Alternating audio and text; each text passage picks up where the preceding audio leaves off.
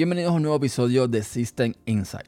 La polémica estuvo servida la semana pasada cuando Apple anunció un nuevo programa de protección para los niños, donde eh, básicamente, digamos que tenía una serie de mm, funcionalidades divididas en varias partes, donde una de ellas era, eh, digamos, no mostrar información de fotos de desnudos a niños y otra de ellas era escanear fotos para comparar con una base de datos que se tiene de fotos de niños que han estado inmiscuidos, envueltos en problemas de abuso sexual y casos de este tipo. Mi primera impresión cuando vi la noticia, el titular, cuando vi que la gente empezaba a hablar del tema, era, Dios, la privacidad que tanto eh, habla Apple, que siempre defiende, pues se va a tomar por saco. La realidad es que mm, dista mucho de eso y hay cosas que a veces juzgamos sin realmente conocer qué es lo que está pasando detrás de bambalinas. Hay una web, que ahora se la voy a mostrar, donde Apple pone toda la información que tenemos que saber sobre cómo va a funcionar este, este nuevo servicio o feature o como quieran llamarle, que vendrá con iOS 15 en algunas de sus actualizaciones. Entonces, eh, la historia larga, corta o corta, larga, no sé cómo, cómo, se dice, es que no, Apple no va a, digamos, violar tu privacidad, pero, pero, hay matices y hay cosas que hay que tener en cuenta sobre qué podría pasar después. Pero vamos a llegar. Primero, ¿qué es lo que Apple plantea? ¿Qué es lo que se va a hacer? Bueno, Apple va a, bueno, este programa llamado Protección para los Niños que va a expandir que eh, digamos que está basado en el Child Sexual Abuse Material, o sea, son eh, materiales, evidencias, supongo, encontradas en casos de abusos sexuales a niños y que se han puesto en una base de datos. Que no me imagino yo el que tengan a trabajar viendo ese tipo de contenido, pero bueno.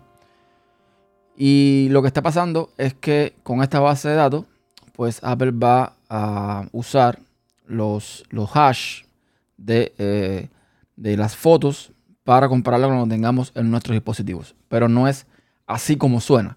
No es que Apple va a escanear todas nuestras fotos y va a comparar foto por foto. No es así como va a funcionar, ¿ok? Eso vamos a ver un poco más adelante. En esta web que Apple habilitó, en apple.com barra child-safety, ahí pueden encontrar en inglés toda la información y al final, al final están todos los materiales, todos los PDFs, todo lo que tenemos que saber con respecto a esta nueva tecnología. Ellos lanzaron inicialmente un PDF que después tuvieron que lanzar unas preguntas frecuentes porque el PDF que lanzaron inicialmente, digamos que trajo más dudas que soluciones. Entonces, lanzaron estas preguntas frecuentes, pero bueno, básicamente lo que nos interesa es ver este PDF, que los que están viendo el video lo, lo están viendo en pantalla, los que están escuchando, pues yo iré diciendo lo que hay para que sepan eh, la información. Entonces, este PDF se divide en tres partes. La comunicación eh, segura en Messenger, o en los mensajes, hemos dicho, en Message. Luego tenemos el CSAM Detection, la detección de CSAM, que es el material eh, de abuso sexual con niños, etc. Y bueno, luego habla de, expandir todas estas cosas a Siri y a, y a la búsqueda, que eso no vamos a entrar ahí porque no nos interesa ahora mismo. Entonces, empezamos con los mensajes. Lo primero que hay que saber es que esta funcionalidad que va a implementarse en iMessage, realmente tenemos que activarlas como padres que tengamos nuestros hijos, nuestro grupo familiar de Apple. ¿Ok? Eso es, eh, opcional. No es obligatorio, no es impuesto, es opcional que actives o no esta funcionalidad. Eso es lo primero. Con lo cual es un punto a favor de la compañía. Bien. ¿Qué va a pasar con, esta, con, los mensajes? Lo que va a pasar es que si nuestro hijo o hija recibe una foto que tenga de alguna forma contenido sexual o eh, desnudos o cosas por el estilo, va a salir un aviso, un mensaje, una pantalla por encima del, del mensaje que te dice, o le dice al niño, esto puede ser sensible de ver. ¿Estás seguro que quieres verlo? Evidentemente. y luego te explico un poquito más abajo para que el niño sepa.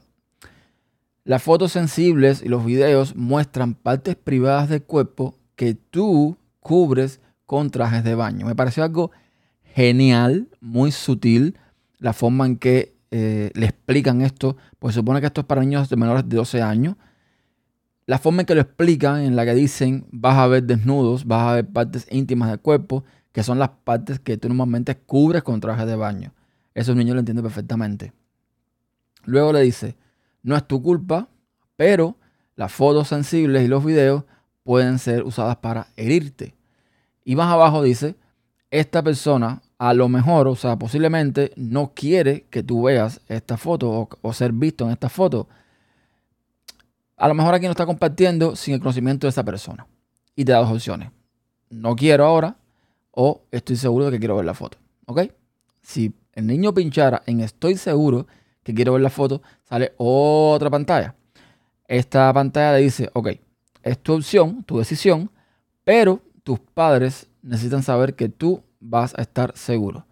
Con lo cual, abajo te pone tres explicaciones más. Primero, si tú decides ver esto, eh, tus padres van a ser notificados para asegurarse de que todo está bien. Luego le dice, no compartas nada que no quieras compartir y eh, habla con alguien que confíes si te sientes, bueno, presionado o algo así. Y por último dice, no estás solo. Y siempre puedes obtener ayuda aquí. Y te ponen en el aquí un enlace. Todo esto en inglés, por supuesto. Ese enlace no sé dónde irá. Supongo que irá a algún tipo de sitios de ayuda, sitios de, reporte de, de, este tipo de contenido. No tengo idea. Y luego te da las opciones de no ver la foto y ver la foto. La foto siempre va a salir eh, pixelada, o sea, eh, como emborronada así. No, no se va a ver claramente. Hasta que, bueno, más que el padre revise, en fin, todo, toda una serie de cosas. Hasta aquí, esto me parece una cosa súper buena, o sea, súper buena para el tema de nuestros hijos, para asegurar a nuestros hijos, aunque también es cierto que hay muchas cosas que no solamente son fotos desnudas, o sea, hay otra serie de factores que los niños, los adolescentes comparten que también pueden traer temas de bullying, de depresión, de un montón de cosas. No solamente fotos desnudas, hay otros, otros tipos de fotos también que son muy, en fin, eh, explícitas en, en otros sentidos, que no tiene por qué ser eh, exactamente fotos desnudas. Puede ser, qué sé yo, temas con animales, con sangre, masacres, un montón de cosas que pueden herir la sensibilidad del niño. Pero bueno, en este caso Apple se centra en el tema de los desnudos, los depredadores sexuales y toda esta historia, que parece correcto. Ahora, lo que levantó más dudas todavía fue el tema del CSAM Detection, el eh, escaneo, entre muchas comillas, de las fotos que tenemos en nuestro dispositivo para detectar si estas fotos tienen coincidencia con otras fotos que ya han sido registradas que contienen abusos sexuales y temas de pornografía infantil y demás y demás. La duda que eh, levantaba esto es que al principio lo que todo el mundo entendía es que iba a escanear tu foto, tal cual, iba a mandarse tu teléfono, escanear tu foto, y iba a comparar con otras fotos. Y no va a ser así como funciona. Esto va a funcionar con una cosa llamada Neural Hash, que ahora vamos a llegar ahí, pero eh, básicamente no funciona escaneando la foto. Apple no va a ver tu foto. ¿Ok? O sea, Apple lo que va a tener es un hash. Un hash, para el que no sepa, es un número que se genera mediante un algoritmo que, eh, digamos, eh, muchas veces lo vemos a la hora de descargar un, ISO, una, un CD-ROM de un sistema operativo, que vemos por ahí que es un MD5, un SHA-256 Zoom, cosas así.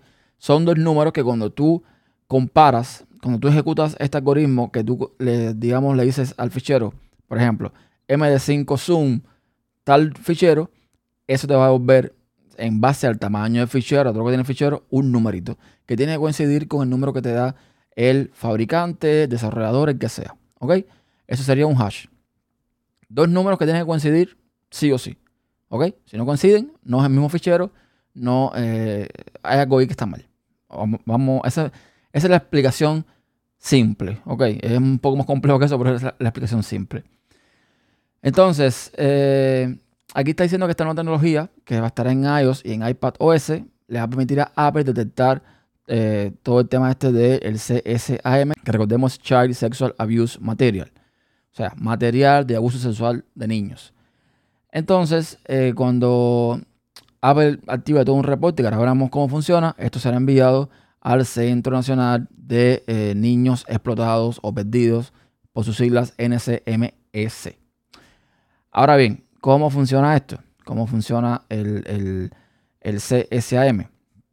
Básicamente lo que vamos a tener es el hash, este numerito de la foto, de una base de datos que tiene este centro que dije anteriormente, el NCMS, con las imágenes, estas, esta base de datos con estas imágenes de abuso sexual y demás, que tienen un hash. Estos hash los vamos a tener nosotros en el teléfono. Y ese hash se va a comparar con las fotos que tengamos en el teléfono, pero según Apple, no es con todas las fotos. Son simplemente las fotos que tenemos sincronizadas con iCloud. Es decir, si tú tienes una carpeta o tienes una aplicación donde tienes fotos, pero esas fotos no se sincronizan con iCloud o tienes iCloud activado, esto no va a funcionar. Así de simple. Por supuesto que esto, ahora, los depredadores sexuales que van a saber esto, porque tontos no son, lo, harán. Van a desactivar iCloud, con lo cual, nada, no ha pasado nada. Entonces, ¿qué pasa?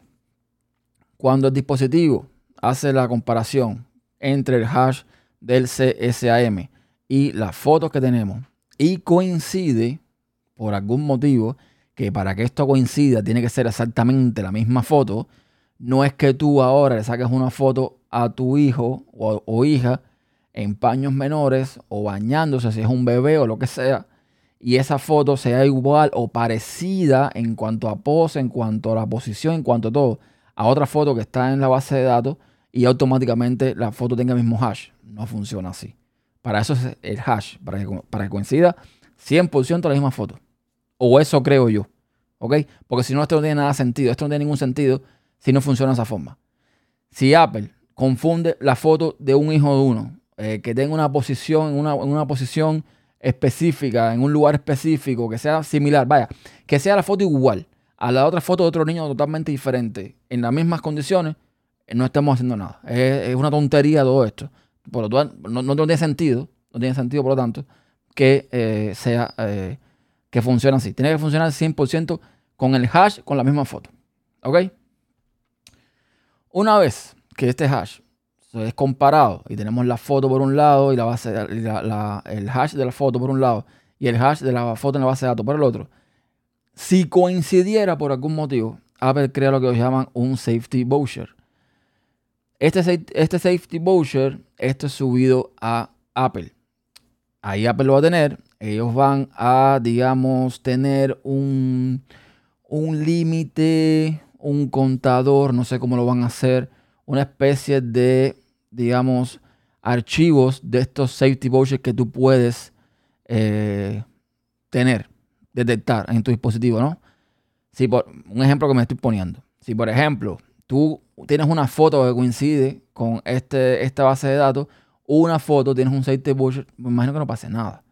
Ahora, si tú tienes 20, 30, 40, 50, mil safety vouchers de estos que eh, supera el límite que se puso Apple, pues lo que van a hacer ellos, evidentemente, es interpretar el contenido que tiene este safety voucher y después de revisarlo, harán un reporte que lo enviarán al NCMS. ¿Ok? Ahora, mi duda es, ¿qué pasa entonces con las fotos que no están en esa base de datos. Porque pueden ser fotos nuevas, ¿ok? Pueden ser, evidentemente, no va a pasar nada. Como mismo va a pasar si desactivas iCloud. Esas, o sea, yo mismo respondo porque eh, supongo que funciona así. Pero, es decir, estamos contando con que tengamos en el teléfono, o yo no, es posible que yo sea, que el depredador sexual tenga en el teléfono fotos que ya están registradas, que ya están localizadas, que ya están en una base de datos. Pero este tipo, este, esta escoria persona, puede tener fotos nuevas que no están registradas ahí, entonces no hemos hecho nada. Pero bueno, en fin, tampoco puedes permitir que a veces en tu teléfono a escanear cuántas fotos vea porque, eh, o sea, eh, no, no, tiene sentido, ningún, ningún tipo de sentido. Y así funciona este sistema, ¿ok? Como les decía, usa un neural hash, que es como lo llaman, que es capaz de detectar una foto que haya sido modificada. Es decir, vamos a suponer que tú agarras una foto, aquí pone un ejemplo en el sitio de una foto, un paisaje, una en blanco y negro y una en colores. Vamos a suponer que tú coges esa foto en colores, que tú le haces zoom, que tú le haces un recorte, que tú le pones otro color. Eso nada de eso importa. Porque el hash, el neural hash sigue estando en la foto supuestamente según Apple. Con lo cual, modificar la foto no va a tener ningún tipo de sentido. Según Apple. ¿Cómo lo van a hacer? No tengo idea. Ya les digo, si vamos a ficheros normales, cuando tú modificas un fichero, de alguna forma cambias la misma cosa, un 0, un 1, un bit, tú lo cambias, automáticamente el MD5 cambia. En la foto, con este neural hash no cambia. ¿Cómo? No sé. Brujería, arte de magia, no sé, no cambia. ¿Ok? Entonces, así es como va funcionar esto.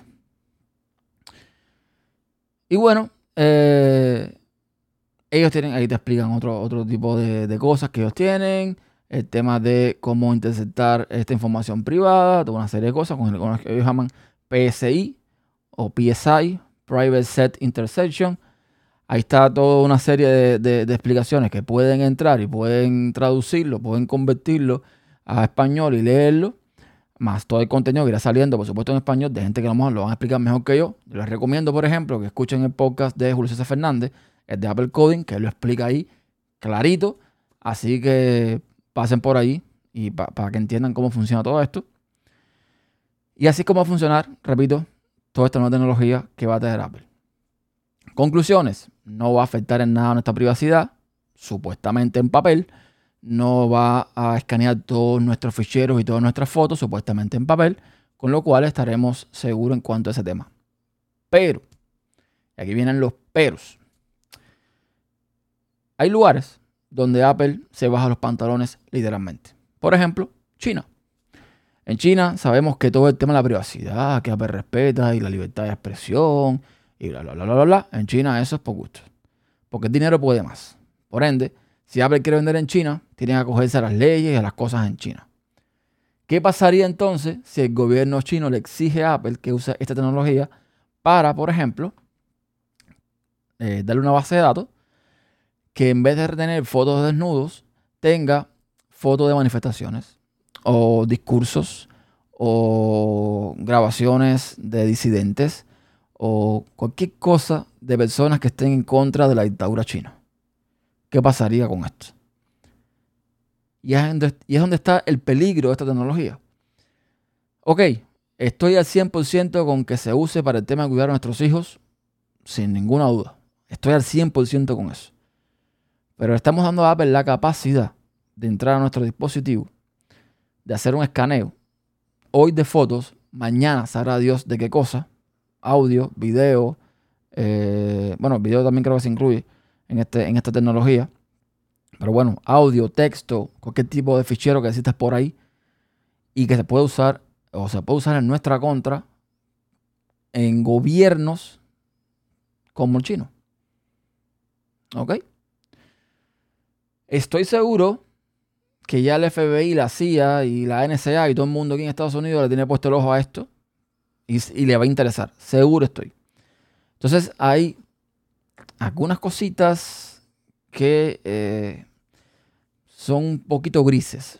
Entonces no sé por qué está hablando del tema de, de iCloud Photo, o en la cuenta de iCloud Photos, y al final las fotos se escanean en tu teléfono, no en iCloud. Pero bueno, en fin. Eh, esto viene ahora, viene con iOS. Vamos a ver qué tal resulta. En mi opinión muy particular, creo que es algo que es necesario. Sobre todo cuando los niños están haciendo más tecnología cuando hay tanto depravado y tanto enfermo mental en redes sociales. Pero esto hay que mirarlo con mucho, con mucho ojo, con mucho tacto, porque es como todo. El cuchillo lo puedes usar para picar carne o para matar a alguien. Es la herramienta como se usa. Y aquí es donde está el tema. Pero básicamente eso es lo que va a pasar. No hay por qué de momento preocuparse con el tema de la privacidad. Por suerte, Apple es algo que defiende bastante el tema de privacidad. Y vamos a ver cómo evoluciona esto. ¿ok? De todos modos, siempre busquen a personas que sepan más que yo. Busquen a personas que estén más informadas, que sean desarrolladores, que sean expertos en seguridad, para que den sus puntos de vista. Ya vi que por ahí Snowden está dando su, su, su petate. El, el CEO o el cabeza de WhatsApp también está hablando su historia por allá, por aquí, por allá. Pero esto es que agarrarlo con pinza porque posiblemente ni ellos mismos se hayan leído estos documentos que ha puesto Apple. No sé. Hubo también un tema de que unos memorándum que hubo dentro de Apple de gente que no estaban de acuerdo. Vamos a ver cómo termina esto. La idea es buena, ¿ok? La idea es interesante. Ahora, el cómo se lleva a cabo, eso es lo que tenemos que ver dentro de poco. Así que nada, eso es todo por ahora. Sus comentarios, por favor, me los pueden dejar en YouTube con sus opiniones o en tupodcast.com si están escuchando el episodio. Hasta la próxima.